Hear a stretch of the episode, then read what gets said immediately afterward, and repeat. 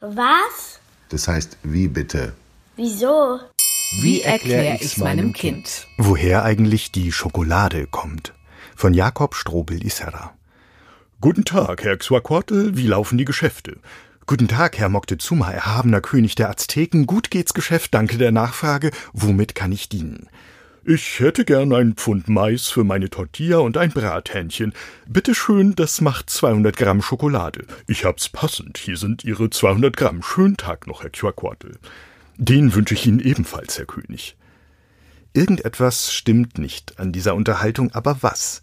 Genau, ein richtiger König würde niemals selbst in ein Lebensmittelgeschäft gehen, um sein eigenes Essen einzukaufen. Das ist falsch.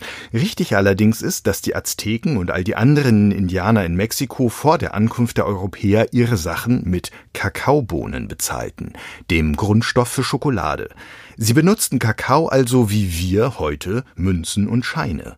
Manchmal verarbeiteten sie ihn auch zu einem ziemlich bitteren Getränk, das sie Chocolatl nannten. Und weil die Azteken, Olmeken und Maya hin und wieder doof waren, durften nur die Männer Chocolatl trinken, oft sogar nur der König selbst, Frauen und Kinder aber nicht.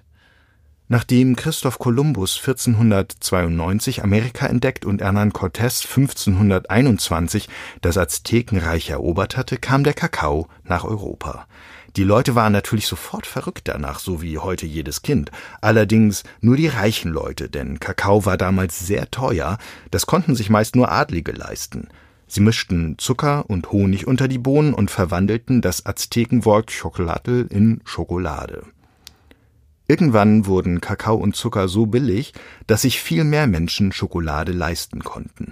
Überall in Europa entstanden nun Schokoladencafés und Schokoladenfabriken, wobei man von den Belgiern und Schweizern sagt, dass sie die beste Schokolade der Welt machen. Darüber kann man streiten, am Ende muss das jeder für sich selbst herausfinden. Unbestritten ist hingegen, wer am meisten Schokolade isst. Die Deutschen. Jeder von uns verputzt statistisch pro Jahr etwa 10 Kilo.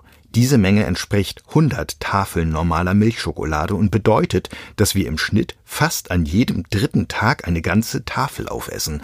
Ganz schön viel, wenn man bedenkt, dass manche Menschen gar keine Schokolade mögen. Jedes Kind weiß, zu viel Schokolade ist nicht gesund und spätestens bei der zweiten Tafel bekommt man Bauchschmerzen.